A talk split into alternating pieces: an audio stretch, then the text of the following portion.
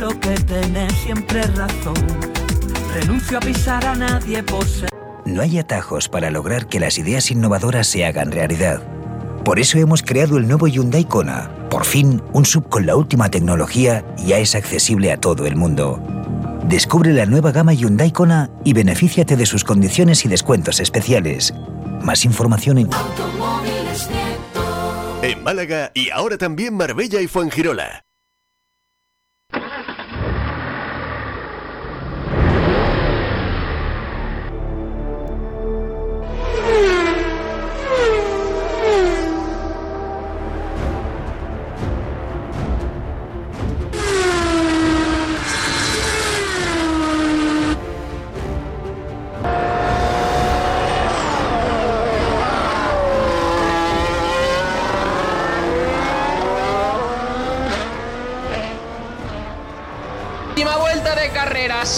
En busca de la victoria, en búsqueda de su primera victoria en la Fórmula 1. Desde hace siete años no lo consigue ningún piloto español.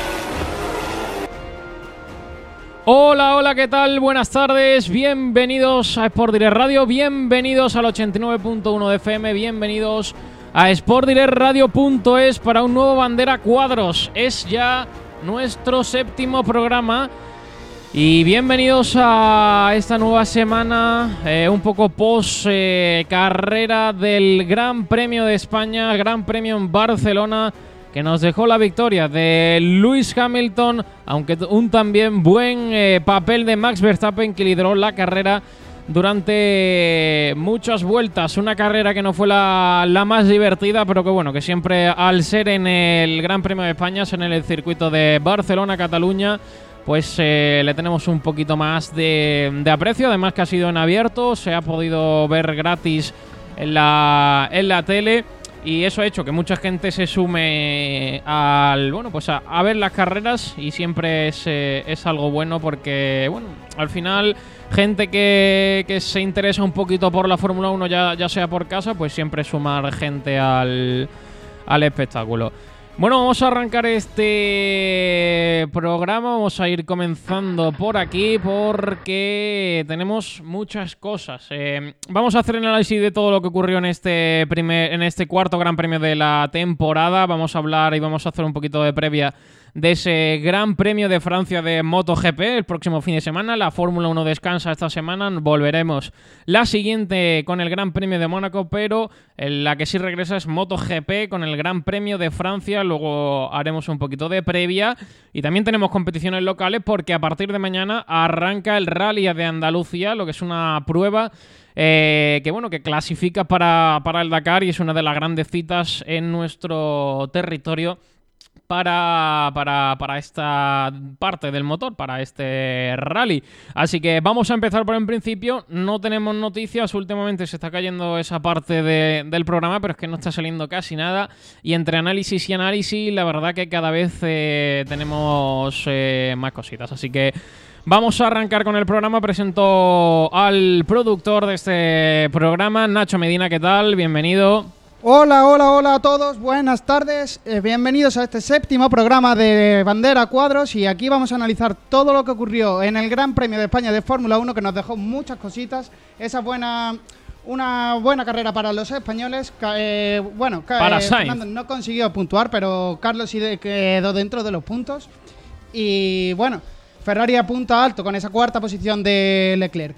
Luego repasaremos todo lo posible para hacer la previa con nuestros compañeros de motos. Sí. Y nos iremos al, para el Gran Premio de Francia y, y, repasaremos todo lo que viene para el, el Rally de Andalucía. Pues sí, programa bastante completo. Vamos a empezar por el principio. Vamos a empezar por el Gran Premio de España. Y lo primero que tenemos que hacer, como cada semana, es repasar la clasificación final para conocer cómo quedó el reparto de puntos y cómo acabó, acabó cada piloto en, eh, en el Gran Premio. Como siempre, patrocinado por Automóvil y Nieto, patrocinado por el nuevo Hyundai Kona.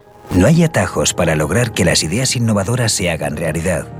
Por eso hemos creado el nuevo Hyundai Kona. Por fin, un sub con la última tecnología ya es accesible a todo el mundo. Descubre la nueva gama Hyundai Kona y benefíciate de sus condiciones y descuentos especiales. Más información en En Málaga y ahora también Marbella y Fuengirola.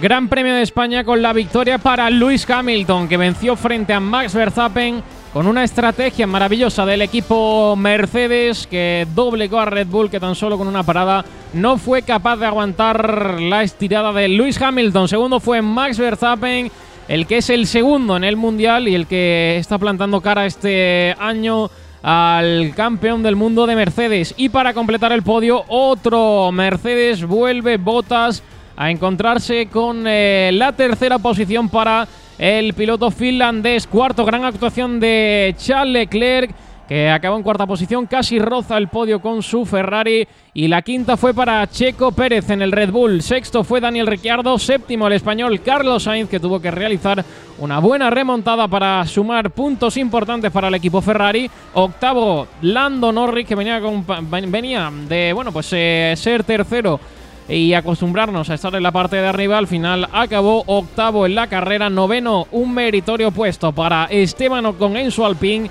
y completa los puntos en una gran carrera Pierre Gasly con el Alfa Tauri. Fuera de los puntos se quedó Lance Stroll, Kimi Raikkonen como décimo segundo, décimo tercero fue Sebastián Vettel, décimo cuarto fue George Russell, décimo quinto Antonio Giovinazzi, décimo sexto Nicolas Latifi, Décimo séptimo Fernando Alonso en una estrategia lamentable del equipo Alpine que luego analizaremos porque rodaba en la décima posición a falta de 5 o 6 vueltas y la estrategia del equipo Alpine se cayó bastante rápido. Y en última posición los dos condenados a estar ahí durante toda la temporada en ese Haas.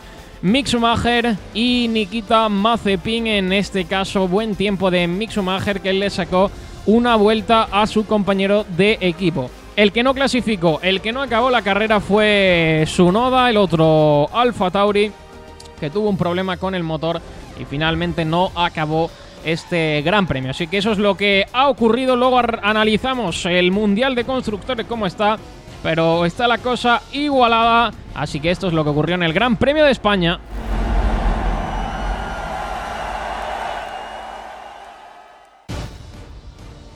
Bueno, pues vamos a empezar a analizar todo lo que ocurrió este fin de semana en el Gran Premio de España, lo que ocurrió en el circuito de Barcelona-Cataluña. Primero voy a presentar al resto de compañeros que nos eh, acompañan en el día de hoy. Está con nosotros José Caballero. Hola José, ¿qué tal? Buenas, Sergio, con muchas ganas de analizar esta postcarrera. Pues sí, porque ocurrieron cositas, la carrera no fue lo, lo más vistoso, no fue lo más divertido, pero bueno, eh, al final es lo que he dicho al principio, yo creo que al final al ser en España un, un poquito más que, que si fuese otra carrera en otro lado, no, si fuese en otro lado diríamos menuda basura de carrera, pero como es en España... Ahora, ahora te pregunto, ahora empezamos un poquito cada uno con, con su opinión para que, para que me digáis qué, qué, qué opináis de lo que ocurrió. Presento también a Pau. Hola Pau, ¿qué tal? Hola chicos, encantada de acompañaros una tarde más aquí en, en Bandera Cuadros, analizar la carrera de la casa que ya hace falta. Un hogar dulce hogar siempre, Sí. siempre hace falta. Exacto, siempre es lo que he dicho, siempre que, bueno, al final es en casa y no, no vamos a decir tampoco que fue tan malo, aunque lo fuese porque hubo pocos adelantamientos, no sé cuántos, no, no sé cuánto hubo, no tengo ni idea, pero muchos no fueron, Eh, así que, bueno, Fue una carrera más a la estrategia que al adelantamiento y pudimos ver cómo eso- los equipos se curraron en la labor en el, en el pit lane para saber cuándo tenía que entrar cada piloto y saber hacer el undercut o el overcut. Sí, fue una carrera, lo, lo analizamos en la retransmisión, fue una carrera más de, de estrategia, de bueno, que al final eso también forma, de, forma parte de, de este deporte, forma parte de la... Es una, una parte muy importante Sí. de este deporte. una parte importante de, de la Fórmula 1 y bueno, al final yo creo que era lo esperado. En, en Cataluña es complicado adelantar y, y es lo que se vio, muy importante la, la forma de clasificar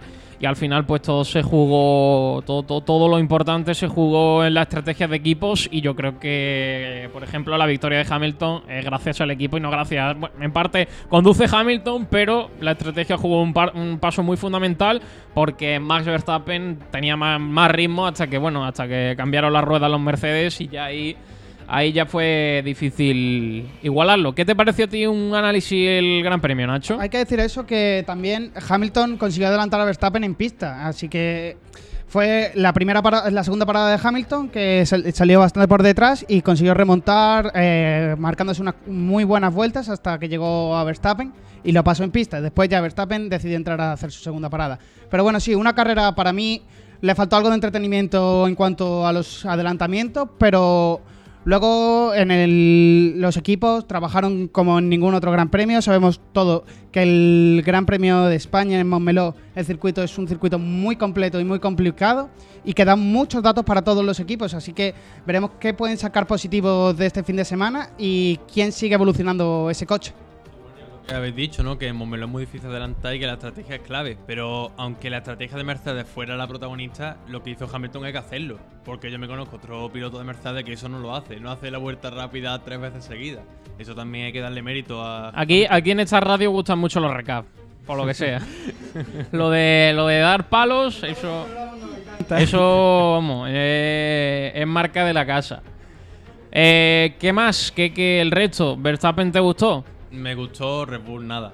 Fatal. Mala parada, mala estrategia. Lo de Red Bull fue un desastre. Es Aunque- que Mercedes, Mercedes. Sí. Aunque teniendo mala parada, ellos fueron el segundo equipo que hizo la parada más rápida. El primero fue se la quedó, se la llevó Aston Martin con la primera parada de Stroll en la vuel- en la segunda parada de Stroll en la vuelta 39 y fueron 2,16 paradas muy lentitas. Ahora después también hablaremos sobre ellas. Pues sí, la verdad que, que bien. ¿Qué te pareció a ti la carrera, Pau?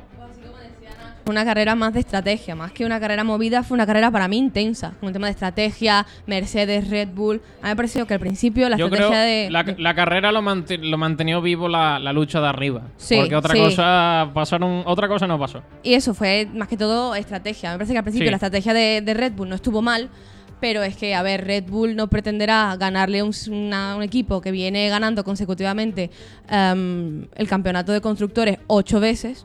En tres carreras no pretenderá. mm, a ver, ya no hay milagros. Está claro. Al final, Al 100% no le va a ganar. Si le gana, en la- aunque sea en la estrategia, es que ha ganado ya Mercedes. No Claro. puedes plantear una carrera solo a tirar y luego, si a lo mejor hace falta dos paradas, pues. Al final- Claro, y el es, coche. que, y es que no, Red Bull no, puede, no puede permanecer con una estrategia cuando el juego ha cambiado.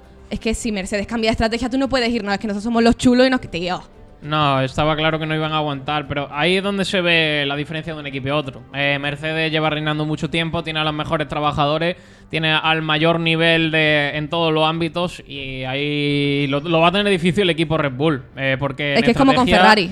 En estrategia casi siempre va a ganar Mercedes. Sí. Y lo han demostrado una y otra vez, Claro. una y otra vez. Y bueno, pues una más a la, a la lista. Eh, ¿Qué os pareció Hamilton como piloto del día? no. Yo ya te digo, de- no. A Para mí mí- tampoco. Yo tampoco, eh, no os digo un no tan claro como el vuestro, pero tampoco es el piloto del día.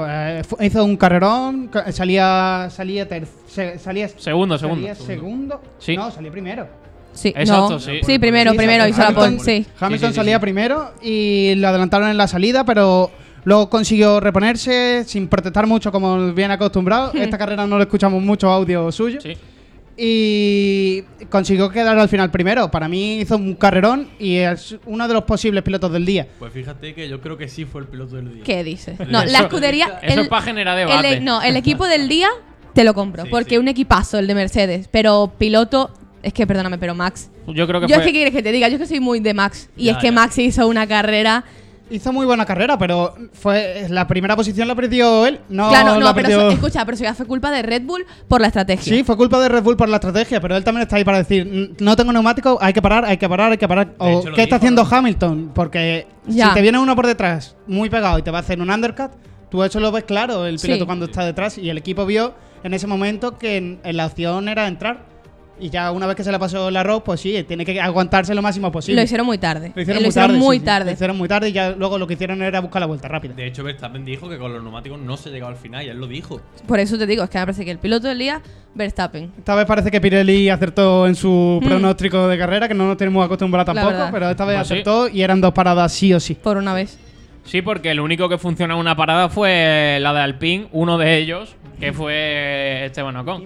Kimi también hizo una parada solo. Sí. Pues sí, bueno, pero no acabó tampoco en zona. Bueno. acabó bien arriba, Acabó 12, duodécimo. el duodécimo, pero no, no le funcionó tan bien. Al único que realmente le funcionó es al equipo Alpine en, en el el coche coche de de, Ocon. de Ocon, que paró tan solo una vez y al final acabó En novena noveno. posición. Bueno, dos puntitos, que, Sí, suma que no están nada, nada mal. Para un Alpine que es quinto de momento, que yo creo que es el sitio natural en el que en el que debería acabar la temporada, aunque veremos a ver Alfa Tauri que está por ahí también rondando, Aston Martin puede que esté cerca. Bueno. Vamos a ver. porque- Viene, Aston Martin viene mejorando, va lento, pero viene en Aston camino. Martin va yo- mucho peor de lo que yo le esperaba.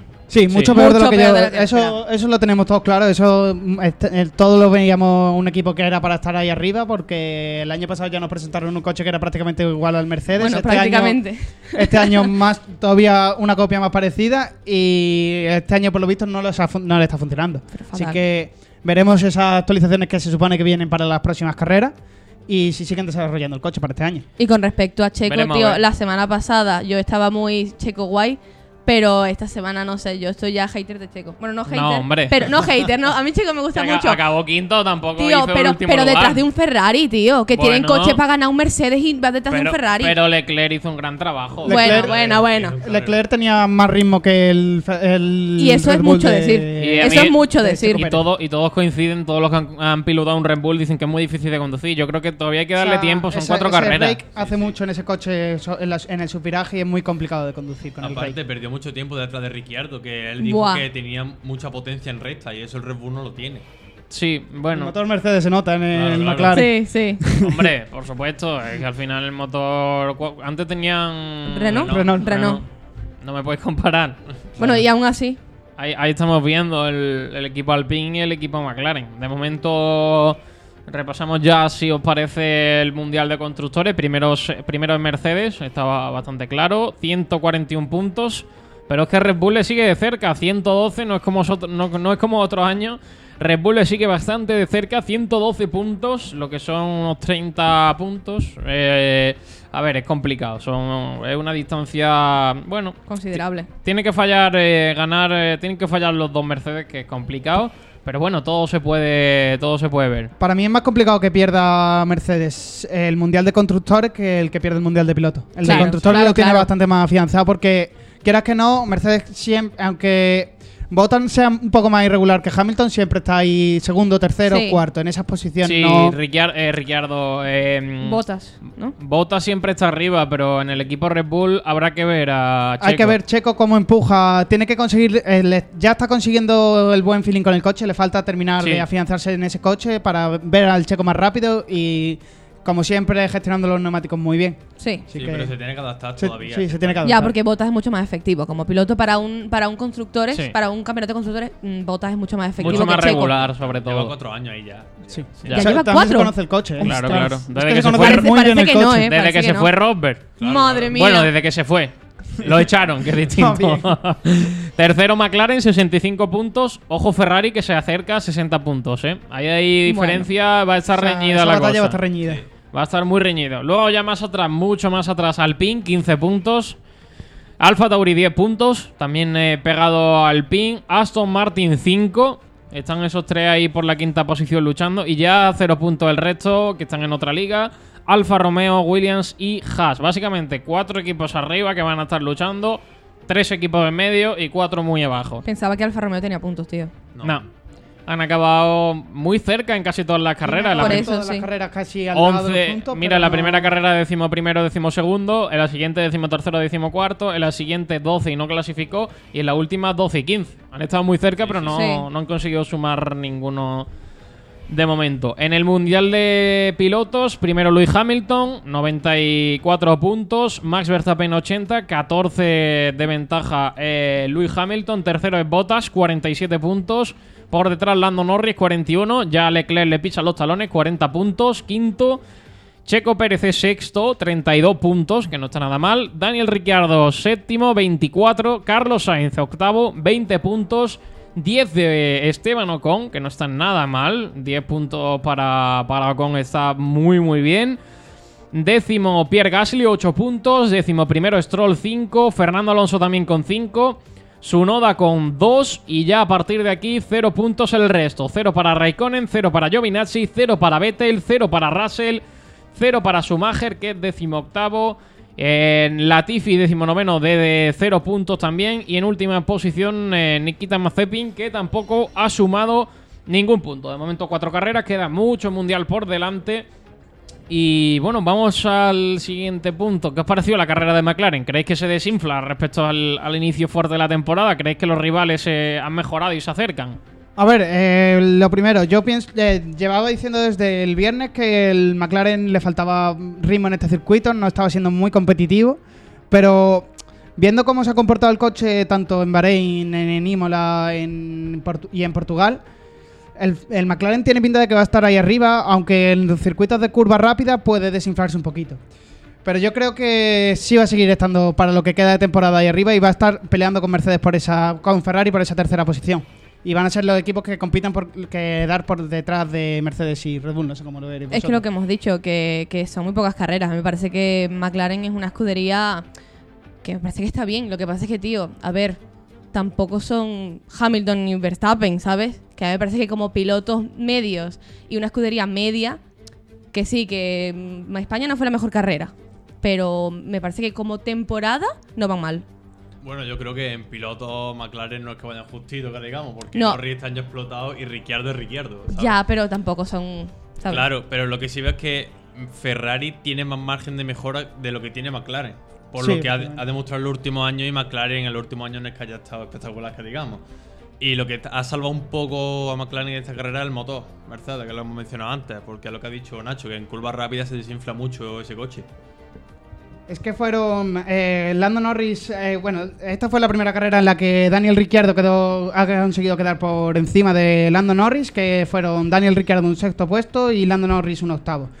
El Ricciardo le está costando más acostumbrarse. Bueno, eh, estamos viendo, no sé si os habéis fijado vosotros, que estamos viendo una temporada en la que a los segundos pilotos de, por así decirlo, que han llegado nuevos, le está costando muchísimo, aunque haya Sí. llegado un piloto que es mejor supuestamente que el que está titular, le está costando mucho más acostumbrarse al coche nuevo que como hemos podido ver eh, en temporadas anteriores que ha llegado un piloto nuevo y se acostumbra rápido al coche como por ejemplo pasó cuando Leclerc pasó de del Alfa Romeo al Ferrari que se acostumbró súper rápido y muchos más pilotos que hemos podido ver así no sé qué vosotros qué pensáis y qué está pasando esta temporada con esos coches Toda la razón, tío. Por ejemplo, que Ocon vaya mejor que Alonso es súper raro. A mí me parece muy raro. Porque mejor piloto que Alonso no es Ocon. No. No, no, pero. Y lo mismo con Carlos y, y- y Leclerc. Se nota el rodaje de Ocon, que no ha estado cuatro años inactivo. Ya. El caso de Leclerc lleva dos años en el mismo coche, lleva toda la pretemporada. Lo mismo él. con Ricciardo y, y- Claro, y- claro. y- y Lando. y además Le está costando Ferrari mucho ha a todos. desarrollado todo el coche de este año eh, el año pasado a partir de, Ferra- de Leclerc ni Claro. de Vettel ni de Ni de. Sainz Ya. así que el coche está hecho para Leclerc y Leclerc aunque sea un coche complicado de conducir lo, va a conocer siempre un pelín mejor Sí, que Carlos pero quizás Carlos es el que de, todos los nuevos, lleva, el que más lo lleva. que mejor ¿eh? lo lleva porque, sí. eh, Porque recordamos que Yo lo he visto mejor que Leclerc. Le, le planta cara a Leclerc en Sí. clasificación. En carrera le cuesta un poco más. fuerte. Sí, Sí. sí. Sí, sí. Quizás es el que mejor se ha adaptado, pero es que es eso, es muy complicado. Un, un coche de Fórmula 1 ahora mismo de una escudería a otra tiene muchas cosas. Ya lo dijo Carlos, dice, ahora mismo estoy adaptado, eh, más o menos, pero todavía me quedan esas pequeñas cosas en las que puedo mejorar más o menos unas dos décimas. Que dos décimas, si mejora esas dos décimas, es muchísimo. Este año Claro, es igual que Checo. Este año dos décimas es mucho, Sí. porque Sí. como ¿qué tiempo hizo en la carrera? Si le Eh, suma... Charles Leclerc hizo. eh, acabó la carrera en una hora. a Espérate que lo encuentro aquí. Charles Leclerc acabó la carrera en una hora 34 minutos y 2 segundos. Y 1.34, Carlos dos. hizo 34 22 segundos. O sea, le sacó 20 segundos Sainz- eh, eh, Leclerc. Sí, bueno, al final esto se va a notar más en, en la Sí, son do- clasificación. eh, Eh, Claro. Sumando dos décimas por vuelta, más o menos sale ese resultado. Y en la carrera influyen muchas cosas, no solo tu tiempo. también Solo tu tiempo también, y- que Carlos, como dijo en unas declaraciones que vamos a escuchar ahora en poco, ah, eh, dijo lo de que se quedó sin neumáticos, le pasó prácticamente lo mismo que en Portugal. Tiró muy fuerte en la vuelta de salida, intentó ganar posiciones porque, como sabemos todos, que Carlos hace muy buena salida y le tira muy fuerte y si- consigue siempre adelantar un montón de posiciones. Pues tiró muy fuerte, no le salió, bloqueó rueda. Y ese, ese bloqueo de rueda en las primeras vueltas, al maltratar ese neumático, que Pirelli, que es muy sensible a la temperatura, eso es lo que le lastró esa primera estrategia, esos primeros giros eh, con la estrategia de neumático blando.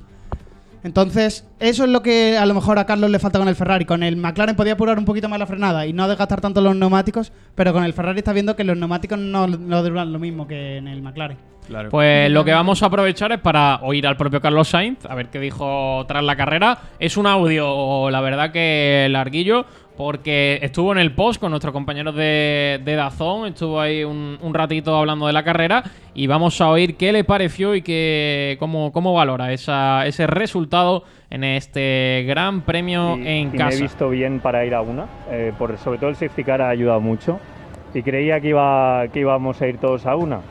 Luego de repente he intentado pasar a Ocon en la vuelta que ha abierto RS y casi le paso y ahí le pega un trayazo a las ruedas que las he abrazado.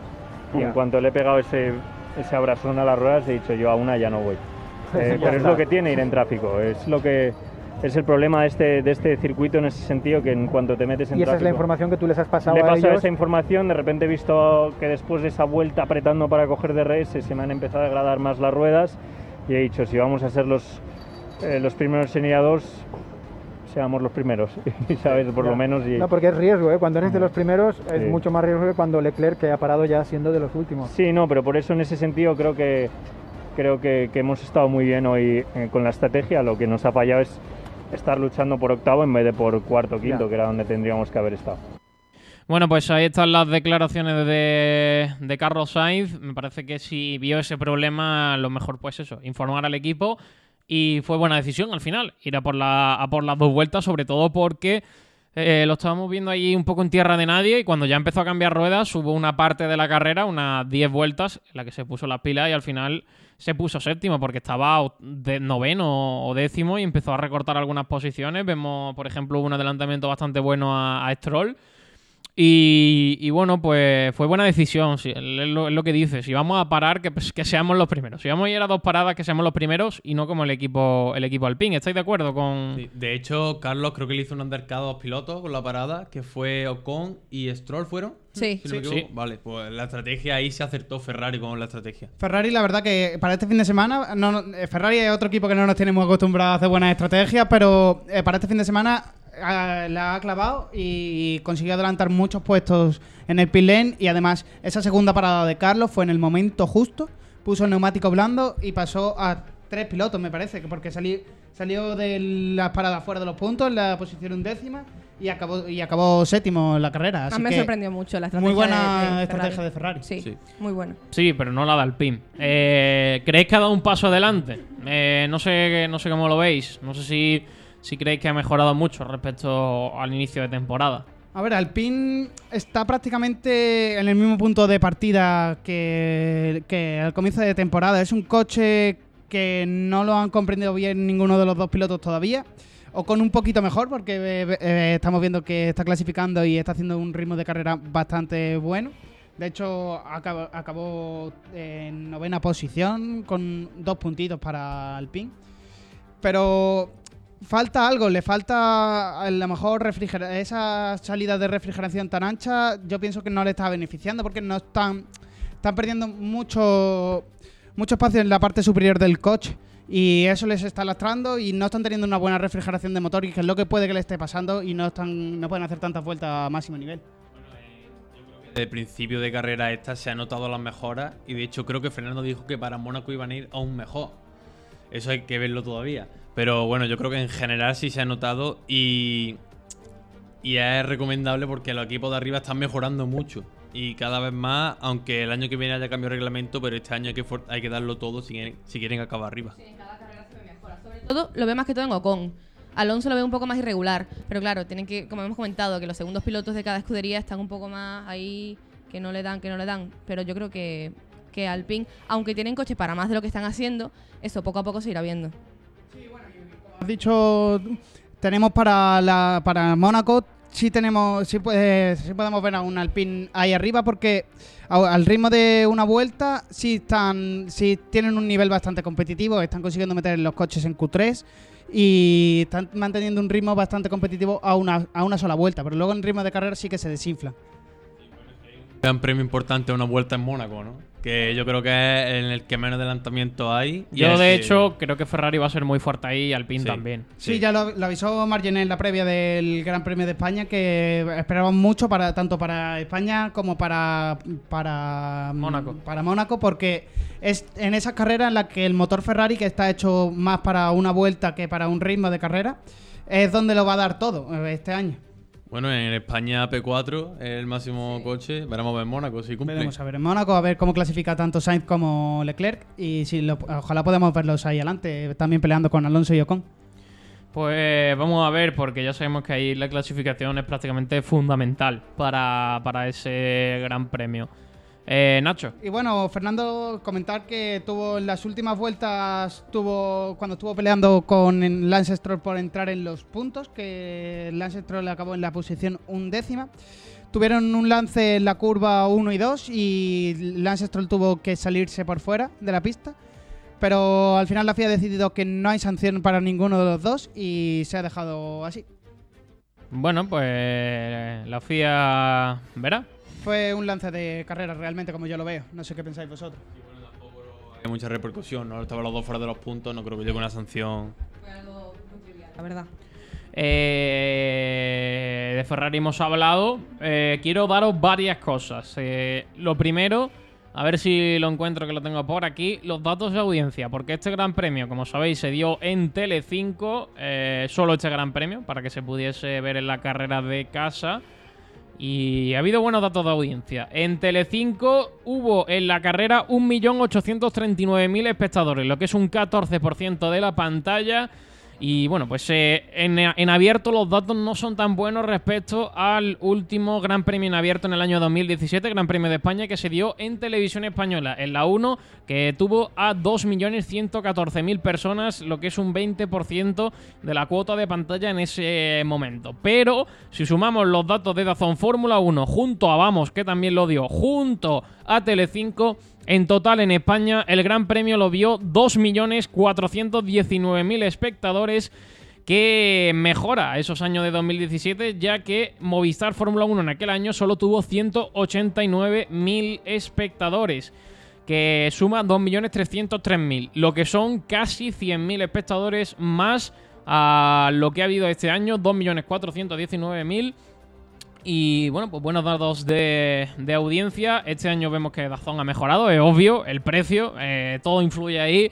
10 euros y, y tienes eh, pues un montón de cosas, pues eso también influye en que haya en que haya más audiencia, la igualdad, eh, yo creo que todo, que todo influye a que, a que este año haya, haya habido más, más audiencia. Y yo creo que Dazón sabe lo que hace, Dazón sabe lo que ha hecho para, para bueno, dar la carrera así gratis, pero metió un montón de publicidad de Dazón al final. Y bueno, pues habrá gente que dice, bueno, está interesante. Y de ahí algo, algo seguro que va a sacar y a ellos no les cuesta nada porque prácticamente les va a seguir viendo la misma gente. Porque el que ha pagado Dazón se va a poner a ver Dazón porque lo ha pagado para eso.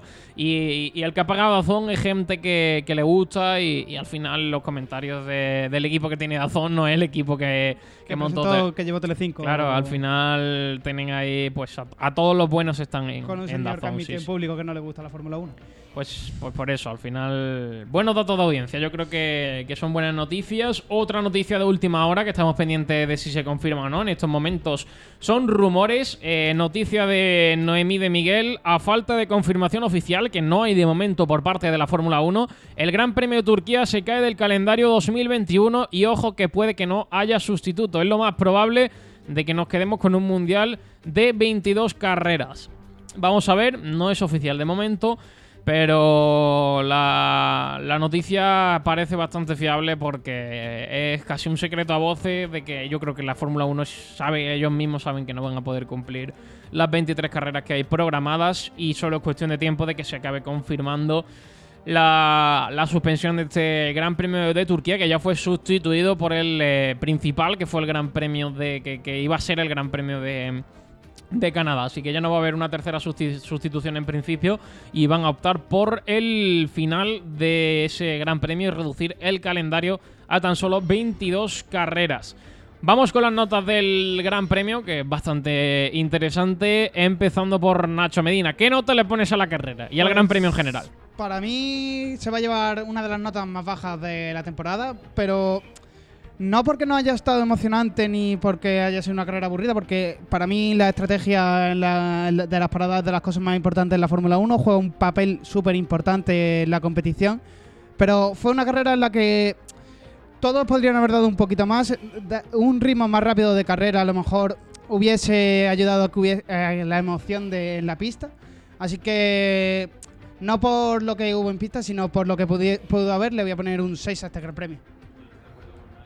La carrera fue de más a menos y si todo el equipo estratégicamente lo hubieran hecho mejor, hubiera mucha más acción, tanto por parte de Red Bull como por parte de Mercedes y la parte media también, que hay pilotos que tuvieron mala estrategia, como por- ejemplo Fernando. Yo le voy a poner otro 6 como Nacho. Porque, a ver, Es estuvo, que, es que so- estuvo- no, no, no son críticos. No, no, tío. A mí me parece que estuvo bien. A ver, no fue la mejor carrera, pero estuvo intensa la parte de estrategia, que le faltó mucho, pero es lo que le da la parte intensa. Yo me quedo con cinco y medio, probablemente. No, no me acabo de convencer. Yo hubo parte de la carrera que estábamos aquí, Nacho y yo, en el estudio, que, que tenía ganas de decir, me voy a dormir, tío, me voy de aquí, dejo la carrera. Eh, hubo partes muy aburridas, yo creo que, que bueno, eh, no estuvo mal al final, hace un poco recapitulación, el final no estuvo mal, hubo emoción al final por a ver si Hamilton llega a Verstappen, si Verstappen llega a Hamilton. Esos últimos adelantamientos Eh, de Sainz en la última He visto cosas peores, pero tampoco fue una. Portimao me parece más aburrida. A mí Portimao me parece más aburrida, tío. Sergio, si la Pues a mí no, ¿eh? A mí tampoco, Si la carrera hubiera sido en otro el lado, lo hubieras puesto un 4 también. Probablemente hubiese bajado, sí. Probablemente, sí, sí.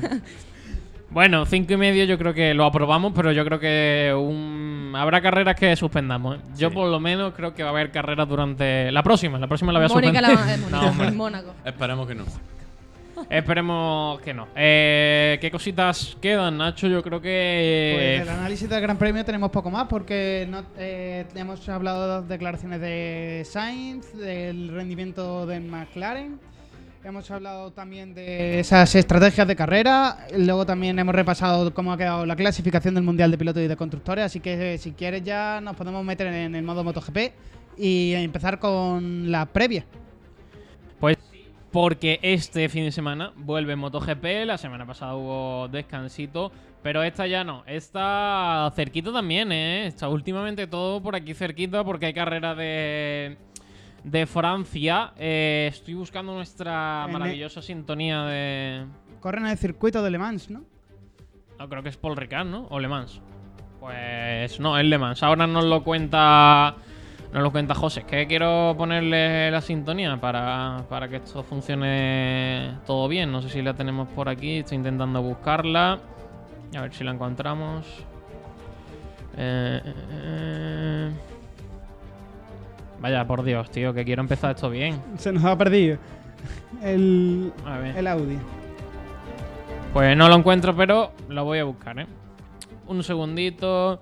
Porque es que hay, que hay que presentar bien la sección, hombre. No puede ser esto que, que presentemos como un elefante en una cacharrería. Eh, a ver, vamos a buscarlo. Primero presento a José Martínez, que está ya por ahí. Hola, José, ¿qué tal? Bienvenido. Muy buenas, Sergio. ¿Qué tal? ¿Cómo, cómo estás? Eh, con ganas de que vuelva la- las carreras y que vuelvan las motos, ¿no? Pues sí, con, con muchas ganas ya. Este fin de semana tenemos otra vez carrerita después de una semana donde solo hubo Fórmula 1 y con muchas ganas de ver si, si la Ducati sigue dominando o si la Yamaha por fin dan el salto que se supone que tienen que dar.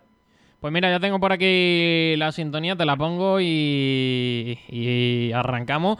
Porque aparte de toda la previa y todo lo que nos vas a contar, también hay una noticia por ahí uf, muy interesante, ¿eh?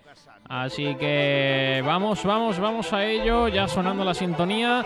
MotoGP Carrera de Francia. Campeones con uno objetivo en mente, avanzar posiciones hasta colocarse al frente. Siente la velocidad y el asfalto caliente. Marc Márquez vive ahora y su leyenda lo hará siempre. Campeón de campeones con un objetivo en Te arrancamos, José. Que, ¿Por qué quieres empezar?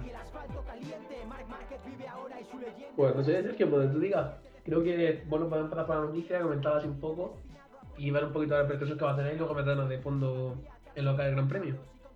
Mm, yo empezaría por los horarios, creo, ¿eh? Bueno, como tú, como tú digas. Venga, pues empezamos por, por ahí. Empezamos por los horarios de los libres, de la clasificación y de la carrera de ese Gran Premio de Francia. Pues los libres comenzarán el viernes con la FP1, Moto, G- Moto 3 lo hará a las 9, Moto 2 lo hará a las 10.55 y MotoGP a las 9.55 también. El viernes luego mm, el FP2, de Moto 3 será a las 1 y cuarto, de Moto 2 a las 3 y 10 y de MotoGP a las 2 y 10. El sábado ya nos metemos en la FP3, de entrenamiento libre 3. Moto 3 comenzaría a las 9, Moto 2 a las 10.55 y MotoGP de nuevo a las 9.55. Repetimos horarios que el viernes. Y luego el FP4, que solo se disputará en MotoGP, que costará de media hora y será de 1 y media a 2. Luego el sábado tenemos la Q1, comenzará Moto 3 como, viene siendo, como viene siendo habitual a las 12 y 35, le seguirá MotoGP a las 2 y 10 y finalizará con Moto 2 a las 3 y 10. El sábado tenemos la Q2 después, Moto 3 a la 1, Moto 2 a, la 1 a las 3 y 35, perdón, y MotoGP a las 2 y 35. Y finalmente el domingo con el warm-up, la vuelta de calentamiento, que sería a las 8 y 20, bueno, la vuelta de calentamiento no, perdón, el calentamiento general, a las 8 y 20 Moto 3, a las 8 y 50 Moto 2 y a las 9 y 20 Moto GP. Para finalmente acabar en las carreras, que sería Moto 3 el domingo a las 11, 22 vueltas, Moto 2 a las 12 y 20, 25 vueltas y Moto GP, esta vez si vuelve a ser la última carrera, que ya debería ser habitual que Moto 2 fuese la última, pero en este Gran Premio tenemos MotoGP a las 2 como última carrera con 27 vueltas. Pues eh, esos son los horarios. Eh, seguimos con este año. Previsión del tiempo para estos tres días. Pues la predicción del tiempo, la deseada. Eh, sol, pocas nubes, no se espera que llueva, una temperatura media de 17 a 20 grados, o sea que lo, lo ideal, la pista que esté caliente, pero que no sean temperaturas excesivas que puedan sufrir las gomas, y una temperatura, pues al fin y al cabo, muy, parecida a la que tenemos aquí en España, porque el Le Mans está aquí al lado. Pues sí, eh, información del circuito. ¿Cómo, cómo es el circuito en el que va, va a tener lugar este Gran Premio de Francia?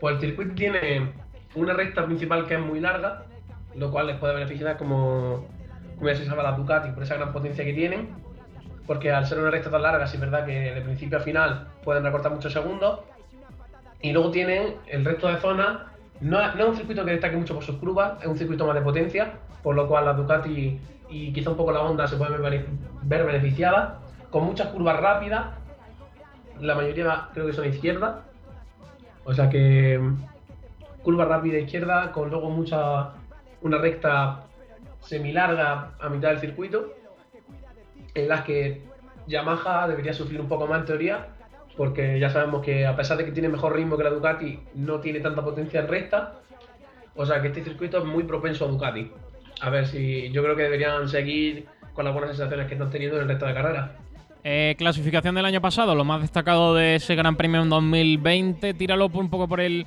por el de Francia, si hubo, que no lo sé. El, el año pasado la parrilla de salida estaba conformada. En primer lugar salió Quartararo con la Yamaha. Sí que es cierto que el año pasado las Ducati no estaban tan bien. Pero a pesar de eso, Miller y Petrucci, que a pesar de que el año pasado las Ducati no estaban tan bien, ahí estaban las dos. Lo que demuestra que es un circuito claramente Ducati. Luego aparece en cuarto lugar Carl Crutchlow con la onda de fábrica. Quinto aparece Viñales, otra Yamaha. Sexto Dovizioso con una Ducati oficial. Bagnaia, que en séptimo el año pasado no pertenecía. Bueno, de hecho sigue sin pertenecer a la, a la marca, sigue en satélite. Paul Espargaro octavo con la KTM, una KTM que dio muy buen rendimiento el año pasado, pero que este año se ha diluido. Zarco noveno, también con una Ducati. Rossi décimo, con su Yamaha, creo que no se va- este año no se va a repetir. Rossi no, va- no quedará tan arriba. Morbidelli, que sí que este año compite prácticamente con la misma moto que el año pasado, consiguió un undécimo puesto. Oliveira, duodécimo con la Honda. Nakagami, decimotercero también con la Honda. Mir con la Suzuki salió decimocuarto. Recordemos que Mir acabó coronándose campeón del mundo. Pero sí es cierto que las salidas nunca fueron su. Las clasificaciones, perdón, nunca fueron su fuerte. Alex Espargaró con la Aprilia, decimoquinto. Seguro que este año quedará mucho mejor. Aprilia ha mejorado sus prestaciones de gran manera. Rins, decimoséptimo, con la Suzuki, más de lo mismo que Mir. Brad Binder con la Honda, decimoséptimo. Alex Márquez con la Honda oficial. Recordemos, la Honda de Mar Márquez, décimo octavo. Prácticamente saliendo de los últimos.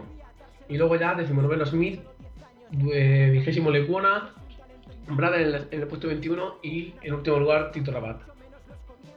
¿Y te atreves a hacer una, una porra así con tantos días de, de antelación sin ver lo que, lo que bueno, la- las prácticas y ver cómo está cada equipo en el circuito? Pues es muy complicado, pero como digo, yo creo que es un circuito propenso a, a las Ducati, pero sí es cierto que Miller, a pesar de que era una carrera anterior, los sábados no suele destacar mucho, suele tener salidas muy atrás y remont- es más de tener buen ritmo de carrera. Van es primero en el mundial, tiene una Ducati, pero tampoco es de conseguir más resultados. O sea que yo estaría por la pole para Quartararo. Creo que va a repetir Quartararo porque me parece el piloto más en forma. Segundo lugar, se podría colar a lo mejor Johan Zarco si tiene, si tiene el día. O Naya incluso, que también tenga el día. Pero muy complicado. Luego, el top 5 estaría. Nos encontraremos con Alex Espargaró, que yo creo que tiene que dar el salto en esta carrera ya. La Aprilia va muy bien este año. Por el octavo puesto. Y las posiciones de atrás se repartirán prácticamente igual que el resto. ¿Cómo? Con los Alan Lecuona, Stefan Badel, todo eso no va a cambiar. ¿Cómo ves a Márquez? con la onda. Dime, dime. ¿Y cómo ves a Márquez? Pues al ser un circuito, como ya he dicho, predominantemente de recta y, y con bastantes curvas a la izquierda, no debería sufrir tanto ese brazo derecho. Y mm, hemos visto que todavía no está al 100%. O sea que yo creo que quedaría en- en- entre el séptimo y el octavo. Yo creo que lo puede hacer bien. Sería un buen resultado para él, para luego empezar la carrera y poder intentar aguantar un poco y subir más de puestos. Pero yo creo que de, de eso, el quinto, sexto, no pasa nada. Eh, sobre Pedro Acosta te, te pregunto también. ¿Crees que va a seguir ganando y va a hacer la cuarta victoria consecutiva? Pues todo indica que sí. Tiene la moto, tiene el talento, pero volvemos a lo mismo de siempre. Moto 3 es una categoría caótica en la que en una misma, en una misma recta puede entrar primero y salir sexto porque todos cogen el rebufo y se pasan entre ellos. Es una categoría que es muy agresiva, hemos visto muchas caídas, pero el único que ha mantenido regularidad es Pedro Acosta. Entonces, yo creo que sí. Diría un 65% de que, de que se llevará el Gran Premio. Pero al fin y al cabo también tiene buenos pilotos y experimentados en, en Moto 3. Pero si no pasa nada raro, yo creo que sí debería ganar el Gran Premio. Y la noticia de la semana, Rossi ha creado su propio equipo. Pues sí, Rossi se ha hecho. Mm, No lo ha creado. Es parte del equipo directivo, siendo como el presidente, el CEO. Bueno, al final, Schumacher, que al final es su propio con- equipo. ¿Cómo? Que al final es su propio equipo. Sí, sí. Correrán con. el- De hecho, la moto pondrá V46, VR46, 2946. Y se ha especulado mucho que esto podría significar un paso al lado de Valentino, que se va a retirar porque este año no está consiguiendo buenos resultados. Y que, pues, eso, se centraría en ser presidente de su equipo, en llevarse a jóvenes talentos de su academia a esa marca y como que dar un paso al lado. Por Bueno, ejemplo, es, una- dicho es otra opción. ¿no? Para, para seguir dentro de- del mundo de, de las motos. Sí, claro, al fin y al cabo, Rossi, las motos le gustan mucho, vive por y para las motos y es una buena opción. Al fin y al cabo, pues no estás compitiendo, pero sigues mm, el tour, sigues viajando por el mundo, viendo las carreras y aparte que le, hemos visto mucho a Rossi disfrutar de las carreras, de a lo mejor en vez de estar preparándose para su carrera, irse a una carrera de Moto 3 y estar en la parrilla para una salida de Moto 2. Entonces, a Rossi es lo suyo y es como dijo Kevin Swan. Kevin Swan ha dicho que cuando un piloto ganador deja de divertirse, es prácticamente sinónimo de que va a dar un paso al lado. Y Rossi está quedando patente que no se está divirtiendo porque no está siendo capaz de ser rápido. Entonces todo indica que va a dar ese paso al lado, pero aún ya sabemos como Rossi. Nunca lo confirma, nunca dice si se va a ir o no. Y habrá que esperar hasta final de temporada, pero lo verá que tiene toda la pinta. ¿Crees que en el caso de Rossi lo que ha cambiado de este año al año pasado? Porque el año pasado, aunque no estaba en sus mejores años ni era tan competitivo como pudo ser el anterior o, o mucho más atrás, pero eh, ¿las motos han cambiado tanto o ha sido más la- la- ya ha llegado una cierta edad en la que la moto no está cómoda? Pues un poco de las dos cosas, porque al fin y al cabo, el año pasado estaba en Yamaha, en la marca oficial, este año ha bajado a la satélite, pero si te fijas, de las cuatro Yamaha, la que está destacando es Morbidelli, que va con la satélite y de hace dos años. Entonces, Joan Mir también le, le preguntaron sobre esto y dijo que a lo mejor las nuevas motos, las nuevas Yamaha, van mejor para otros pilotos, pero a lo mejor el estilo de pilotaje de Rossi no se adapta. Hemos visto a Rossi pedir muchos cambios a Yamaha porque no es capaz de adaptarse a la moto. También tiene una edad ya considerable y tiene un estilo de pilotaje muy, muy de vieja escuela. Entonces todos los cambios que han metido ahora Pirelli con las gomas, hemos visto que Valentino ha sido el primero en quejarse. Entonces es un cúmulo de todo. Ya no está tan bien como antes, la moto no es tan competitiva. Es, puede ser las dos cosas. Diría que las dos cosas. Eh, otra, ¿Alguna cosita más que, que quieras contarme respecto a este Gran Premio de Francia en torno al mundo de, de MotoGP? ¿Alguna cosa que haya ocurrido? Pues no, de hecho todo- todos los rumores de esta semana han ido con Rossi a ver qué va a hacer con su futuro. Todos, muchos iconos de Kevin Swan, como he dicho, han hablado sobre la situación de Rossi. Bueno, también destacar que dijeron de Mark que, es normal que ahora mismo esté sufriendo porque después de un año sin competir, el cuerpo mismo tiene que recuperar esa capacidad de ir a esa velocidad. Pero que están seguros que Marc Márquez es la persona indicada para, para ganar ese desafío y hacerlo antes que ninguno. Pero al fin y al cabo, este esta semana ha sido hablar de Rossi porque como Rossi no confirma nada, lo único que da es lugar a las especulaciones. Bueno, pues nada, muchas gracias, José. Un abrazo. Nos vemos la semana que viene. Nos vemos, Sergio. Hasta luego. Hasta luego.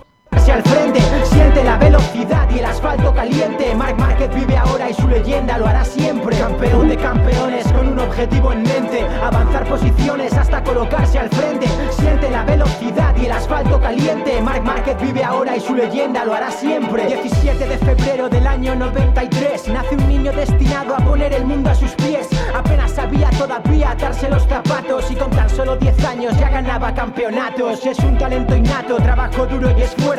Nada en la vida es fácil, mucho menos los comienzos, pero todo el sacrificio te acercó a la victoria, convirtiéndote en el campeón más joven de la historia. Siente la adrenalina si la carrera comienza, nunca borras la sonrisa ni te pierde tu cabeza. Cada vuelta que termina es un podio algo más cerca y si una patada te tira te levantas con más fuerza y de eso se encargan tus familiares y amigos, porque pase lo que pase siempre van a estar contigo. Tienes un equipo unido y eso es lo más importante, todos en la misma dirección para hacer algo grande. Piloto estandarte más querido en toda España, igual gana un mundial que te pone una caña y no me extraña que los rivales te tengan celos, pero no pasa nada, tienes un ángel en el cielo que cuida de Mm, Bueno, pues eh, por ahí hemos cerrado MotoGP. Ya para cerrar el programa vamos al motor local, porque como hemos contado al inicio, esta semana hay competición interesante. Hay una de las grandes citas para el motor en Andalucía. Hay Andalucía Rally en esta temporada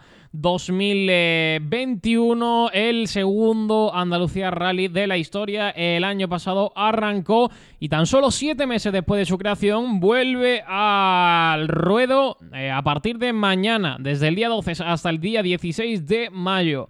Eh, solo el Dakar ha logrado afrontar este desafío. En un contexto sanitario difícil, Andalucía ha puesto a disposición de los equipos de David Castera los recursos necesarios para volver a ofrecer de nuevo a la disciplina Rally Ride Internacional una magnífica prueba en Europa. Una colaboración a largo plazo para asegurar la sostenibilidad del Andalucía Rally. En pocas semanas se han inscrito 204 vehículos en el Andalucía Rally 2021, en concreto 117 coches y 87 motos para ser exacto. Se ha duplicado el número de coches que el octubre pasado.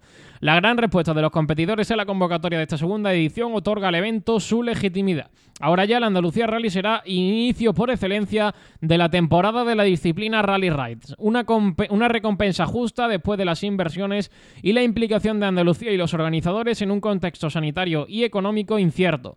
La FIA tampoco ha dudado en dar confianza al evento, otorgándole una, una etapa en la Copa del Mundo de Rally Cross Country. Por una parte, fue eh, por este motivo que se hizo esa, esta elección de lugar, ya que es uno de los pocos eventos disponibles en el calendario FIA. Esta prueba también será el primer encuentro de la temporada para motos. El Andalucía Rally sirve como lanzamiento de una nueva temporada con muchos participantes con el Dakar 2022 en el punto de mira. Eh, básicamente el objetivo es participar en el próximo Dakar que se ha recibido 66 inscripciones nuevas para el reto Road to Dakar, el 70% motos, 46 quad y casi 36% de SSV. Gracias al perfil único que demuestra la prueba, medio camino entre un pequeño rally y una gran baja, así es como lo describe su creador David Castera, pero también gracias a su ubicación geográfica no muy lejos de África, pero en plena Europa. El Andalucía Rally se presenta como una puerta de entrada al Rally Ride para todos los competidores que descubrir el mundo de un nuevo mundo con dulzura. El gran maestro de ceremonia, David Castera, lo explica en estos términos. El, Andalucía Rally te permite conocer el funcionamiento general de un rally, el roadbook, la navegación, procedimiento de salida, conexiones, CH, todo lo según los estándares del Dakar, pero limitando los riesgos.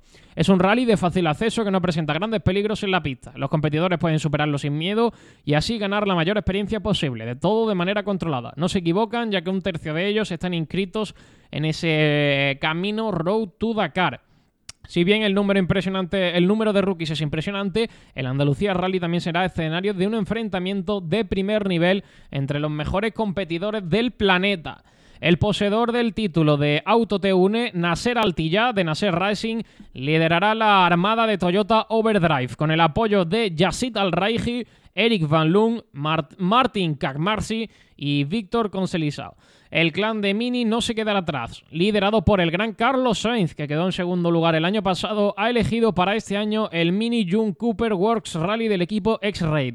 Al igual que Yasir eh, Seaidan de Race Wall, Denis Krotov de MSK Rally Team, la nueva sensación en Mini también será otra española. Sí, 17 mujeres participan en esta edición y todas las miradas están puestas en Laia Sanz, la supermujer de la categoría de motos, inscrita al volante activo para el equipo de Sven Quant. Es el mini buggy ganador del Dakar 2021 que se confiará a Matías Ekstrom, recién llegado en T1, campeón del mundo de Rallycross y doble campeón del mundo de DTM. Dos primeras veces para el piloto de muy alto nivel a los que el mundo de los Rally Red vigilará de cerca. Por el contrario, el veterano Gregor de Mévier eh, también tendrá gratos recuerdos de la caravana al volante del Dumbi, el buggy VW eh, de Stephen Henrat. En el Open 6 vehículos competirán por esa clasificación. Ojo en motos porque hay un 70% de rookies. Eh, la proporción de pilotos que harán su debut es testimonio del atractivo de la fórmula del Andalucía Rally. Eh, básicamente, el 69% de las motos de rally se inscriben en el eh, Challenge Road to Dakar y el 75% en la Enduro Cup. Por el lado de los profesionales, el equipo Monster Energy Honda Rally contará con el local Joan Barreda. El argentino Franco Caimi le, también lo hará su debut en el Hero Motorsport Rally junto a Sebastián Buller y Joaquín Rodríguez. Eh, Cherco Factory volverá a alinear al dueto González y Santolino tercero en 2020. Joan Pedrero García también jugará en casa con los colores de la marca Nacional Rieju. Eh, si no me equivoco, también compitió en ese Dakar y consiguió acabarlo, me parece, Joan Pedrero. En quads, el vencedor del último Dakar, el argentino Manuel Andújar, vuelve fuerte para intimidar a sus contrincantes. espera que el otro piloto de Yamaha, Axel Dutry, el jefe del equipo francés Dragon Rally, lidere la Enduro Cup. Casi la mitad estarán inscritos en el eh, camino hacia el eh, Dakar. 27 nacionalidades darán comienzo a este Andalucía Rally para descubrir este nuevo recorrido. En total hay 1.473 kilómetros repartidos en cuatro distintas etapas, desde el 13 hasta el 16 de mayo, que esperan a los competidores después de una especial de clasificación el 12 de mayo que determinará el orden de salida. El 74% del recorrido estará cronometrado. La Hacienda El Rosalejo sigue siendo el campo base para la Andalucía Rally de este año. Pero Andalucía sigue siendo grande y al rally no podría cambiar de zona por completo el para el año que viene. Deja entrever el trazado principal de la prueba, ya mirando hacia el futuro de este evento. Básicamente, el programa de este Rally de Andalucía 2021 cuenta con, en el día de hoy han sido las verificaciones administrativas y técnicas. Mañana, en horario de mañana, siguen esas propias verificaciones. Por la tarde se realizará el prólogo desde el jueves 13 hasta el domingo 16 de mayo. Serán la etapa 1, 2, 3 y 4. Y el domingo 16 por la noche se realizará la ceremonia oficial de entregas. Eh, grandes nombres, Nacho, para, para bueno, para una llegada de, de un- eh, una primera parte, un, adelanto de lo que va a ser el Dakar con grandes nombres para, para correr en nuestra tierra, ¿no? Sí, esta de Andalucía viene muy fuerte para este año, una gran previa para el Dakar. Eh, esta tarde ya comienza, están desde esta mañana están ya con las verificaciones técnicas y esta tarde eh, y mañana por la tarde comienza el prólogo, como ya has comentado, y muchas ganas de empezar a ya ver los coches por las pistas andaluzas, eh, ver de que son capaces de llegar los pilotos españoles y sobre todo Carlos Sainz ahí a la cabeza como siempre en los rallies. Y muchas ganas también de ver qué es capaz de hacer Laia con ese mini. Con ese mini muy competitivo, diría yo, vaya, que tiene para cubrir del Rally de Andalucía. Así que veremos qué podemos esperar de, de todos ellos y qué podemos esperar de esta prueba, que se viene muy interesante, que tiene el recorrido, ¿lo has contado? Sí, pues eh, ya tenemos la entrevista. José Antonio González, vicepresidente de la Federación Andaluza, para contarnos un poquito eh, cómo va a ser eh, este rally de Andalucía. Eh, hola José, ¿qué tal? Hola, buenas tardes, Sergio, ¿qué tal? Bueno, preguntarte un poco cómo en general, en líneas generales, cómo ha sido la inscripción, cómo esperas que sea, que sea la prueba, cómo, cómo ves esta segunda edición del Rally de Andalucía, que bueno, que ha duplicado lo, que se esperaba y lo que, lo que es el, el número de inscritos del año pasado. Bueno, pues nada, como tú bien dices, eh, todo un éxito. Una prueba como, como esta, una copa de, de baja, una copa del mundo, que, esté aterrizando aquí en España, concretamente en Andalucía, y que de un año para otro duplique su inscripción, pues imagínate, tanto desde Federación como desde la organización, pues muy contentos con la, con la acogida de tanto de la zona como de los pilotos, como, eh, pues eh, en general de todos los ayuntamientos y todas las autoridades que nos están ayudando tanto en estos días para, para terminar de configurar la prueba. Eh, ¿Cómo ha afectado la pandemia? ¿Qué dificultades ha puesto para organizar este tipo de pruebas? Bueno, pues la verdad es que no, son muy distintas a las del año pasado. Seguimos en, modo burbuja sanitaria, de manera que la zona donde está el, vivac, eh, eh, zona de asistencia, eh, está cerrada solamente a, personal de organización y personal de participantes con, previa PCR y prueba y prueba COVID cuando llegas aquí. Y bueno, pues no, una prueba como esta que también tiene esas peculiaridades de que, los trazados no se publican hasta prácticamente el día en el que se está corriendo, pues nada, eh, seguimos con, con, esta, con ese hándicap de- del COVID, pero bueno, de momento todo se está desarrollando con normalidad, no hemos tenido ninguna incidencia respecto al, al COVID, bueno, con muchísimas ganas y mucha ilusión que a partir de mañana empezamos, empiezan a rugir las máquinas. Eh, preguntándote por mañana ya arranca todo, ¿cómo, ¿cómo ha sido ese primer día de cómo está siendo ese primer día de verificaciones técnicas? Bueno, pues muy bien, porque hemos, eh, también, como tú decías antes, al tratarse de casi el doble de inscripciones que el año pasado, eh, el organigrama y todo el cronograma de, de- de verificaciones administrativas técnicas estaba preparado para, para un número de inscritos. Al, al duplicarse y a tener este número hemos tenido que ir adelantando pues, pues todas las todas las citas, hemos tenido que ir adelantando verificaciones administrativas y técnicas por lo que, eh, aunque estaban previstas para empezar hoy hasta mañana mediodía, ya ayer hubo mu- muchísimos equipos que se, que se personaron por aquí, por la, por la hacienda y empezaron las verificaciones. Y nada, hasta donde yo sé, pues todas las verificaciones van con total normalidad. Eh, hoy se ha habilitado, ayer por la tarde y hoy se ha habilitado un tramo de, de shakedown, un tramo de, para probar. Y bueno, los equipos pues muy contentos, eh, el tiempo está acompañando porque aunque llovió a principio de la semana, eso ha hecho que los caminos estén mejor y, hoy ya luce el sol aquí en la, en la hacienda Rosalejo y, todo el mundo muy bien. Eh, ¿Qué importancia le das que se incluya dentro de, esta, de este calendario Road to Dakar a, a que funcione este Rally de Andalucía? Bueno, pues la importancia te pueden imaginar. Eh, lo único que, claro, aquí en España no estamos acostumbrados a este tipo de pruebas. Este tipo de pruebas, pues eh, en otros países se le da muchísima más importancia, pero esta tenemos que contar que es una, una prueba de- del mundo de, de bajas, que es un campeonato del mundo único por su trazado y por su configuración en Europa. No hay ninguna otra prueba en Europa que, que tenga este tipo de trazado y este tipo de configuración de, cinco días de competición. Entonces entiendo que junto, hombre, salvando la distancia, ¿no? Junto con la Fórmula 1, el World Rally Car de, de Barcelona, el Mundial de, de Rally Cross, pues yo creo que es una de las citas más importantes del motor en, en España a día de hoy en automovilismo. Sí, también por esas por esos nombres españoles, tanto en moto como en coches, hay grandes nombres que, que, bueno, que le dan un poquito más de importancia añadida a esta prueba, ¿no?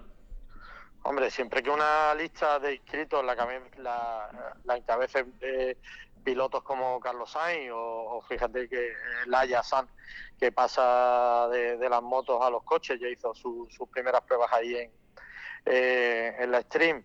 Y, hombre, siempre que haya este, estos nombres en esta lista de inscritos, pues eh, estamos, estamos muy satisfechos y todo esto sirve para darle visibilidad y promoción a- este deporte. Y la última, también un poquito por la, por la Federación Andaluza de, de Automovilismo. ¿Qué, qué retos hay desde, desde la Federación en, en estos años tan complicados y específicamente en este 2021 en el que, bueno, eh, la incertidumbre se está apoderando de, de todo? Bueno, desde la federación estamos, la verdad es que bastante contentos y optimistas dentro de lo que cabe. Está claro que, lamentamos muchísimo la situación, lamentamos que eh, esas familias que lo están pasando mal, pero a nivel deportivo estamos con muy buenas expectativas y muy contentos. Ya eh, para empezar en esta prueba, la, la organización ha tenido que, bueno, se ha brindado a ofrecer para que la federación pueda organizar un Open para esos vehículos que no están dentro de la categoría FIA puedan tener cabida en esta, en esta prueba y puedan participar. Y a nivel de- del deporte regional, a nivel de, de las pruebas de regionales, pues muy contentos. Estamos con un incremento de más de un 30% en todas las listas de inscritos de las pruebas que se vienen realizando, eh, karting, circuitos, eh, rallycronos, cronometradas, todo lo que se ha ido realizando hasta ahora, pues está teniendo bastante éxito y eso demuestra que la gente tiene muchas ganas de carrera y, y así lo así lo demuestra. Pues nada, gracias por atender eh, a la llamada. Esperemos que salga todo, todo perfectamente en ese rally de Andalucía. Así que muchas gracias, un, un saludo y, y un abrazo. Muchísimas gracias a vosotros por llamar y un saludo para todos. Hasta luego. Pues eh, ahí tenemos al vicepresidente de la Federación Andaluza de Automovilismo para contarnos cómo, cómo, cómo ha sido esa preparación del Rally Andalucía, qué se espera de, de todo. Y nada, pues como hemos comentado, a partir de mañana arranca todo. Podéis estar eh, muy atentos a este Rally de Andalucía, que como ha dicho, tiene muchos alicientes, eh, Nacho. Grandes nombres, eh, un, buen terreno eh, de, de facilidad, donde no, no debe haber muchos problemas, en el que, en el que bueno, se sirve de preparación y de calentamiento para el Dakar. Así que lo ha anunciado una de las grandes citas automovilísticas. Pues sí, un recorrido muy bueno entre Jerez y Sevilla per- y que va a poner a los pilotos, eh, al- va a activar a todos los pilotos para ese Rally Dakar que viene ya en enero de esta edición, vuelve a ser en Arabia. Pero bueno, aquí para Andalucía han conseguido, la Federación Andaluza ha conseguido traer a una gran cantidad de pilotos muy reconocidos y que va a dar muy buen nombre a Rally Dakar y que seguro se sigue internacionalmente y se ven todo- todos nuestros territorios tan bonitos que tenemos por ahí, por el, campo por el campo. Pues prácticamente vamos a ir cerrando el, el programa. Hablaremos también de, la semana que viene analizaremos todo lo, lo que ha ocurrido, resultados, intentaremos buscar protagonistas, a ver si podemos tener ahí algunos de los españoles destacados. Y la semana que viene también habrá que, habrá que hablar de, de la segunda prueba del campeonato de karting. Uf, tenemos muchas Tenemos, cosas porque... tenemos muchas cosas ya para el fin de semana que viene. Sí, así sí, que se junta- Se viene otro programa cargadito, como, si, Sí. como nos suele pasar y que nunca hacemos la hora. Siempre nos pasamos. Siempre, siempre pasa algo. Bueno, vamos a ir cerrando el, el programa. No sé, eh, ¿qué más hay que comentar? Dentro de dos semanas Gran Premio de Mónaco, todavía podemos hablar poco Que de... también tenemos la semana que viene la previa. Sí, sí. Así que- que para la semana que viene nos van a faltar hasta dos horas de programa. Sí, eh, sin contenido no nos vamos a quedar. Así que vamos a ir despidiendo. Te despido, Pau. Hasta luego, gracias. Adiós, chicos. Hasta la próxima. Nos vemos la semana que viene. Eh, hasta luego, José. Gracias también a ti. Y, Gracias a ti, y nos Sergio. escuchamos la semana que viene, que, que tenemos también mucho, mucho contenido y mucho trabajo por, por delante. Así follón, que, follón. Así que muchas gracias. Y hasta luego, Nacho. Eh, hasta luego, Sergio, y muchas gracias a todos vosotros por escucharnos. Gracias a todos por estar ahí un programa más. Gracias por estar en nuestro sexto programa, por eh, utilizar Sport Direct Radio para estar informados de, todo lo que ocurra en el mundo del motor. Y nosotros nos vamos a ir marchando de la mejor forma. Ponemos ahí el himno de la, intro de la Fórmula 1. Así que gracias. Un saludo de Sergio Ramírez en nombre de, todo el equipo de Sport Direct Radio, de, de Bandera Cuadros. Y nos vemos el próximo martes, 5 de la tarde, para seguir analizando todo lo que ocurre en el mundo del motor. Un abrazo, cuídense, sean felices. Y nos vemos en la próxima. Adiós.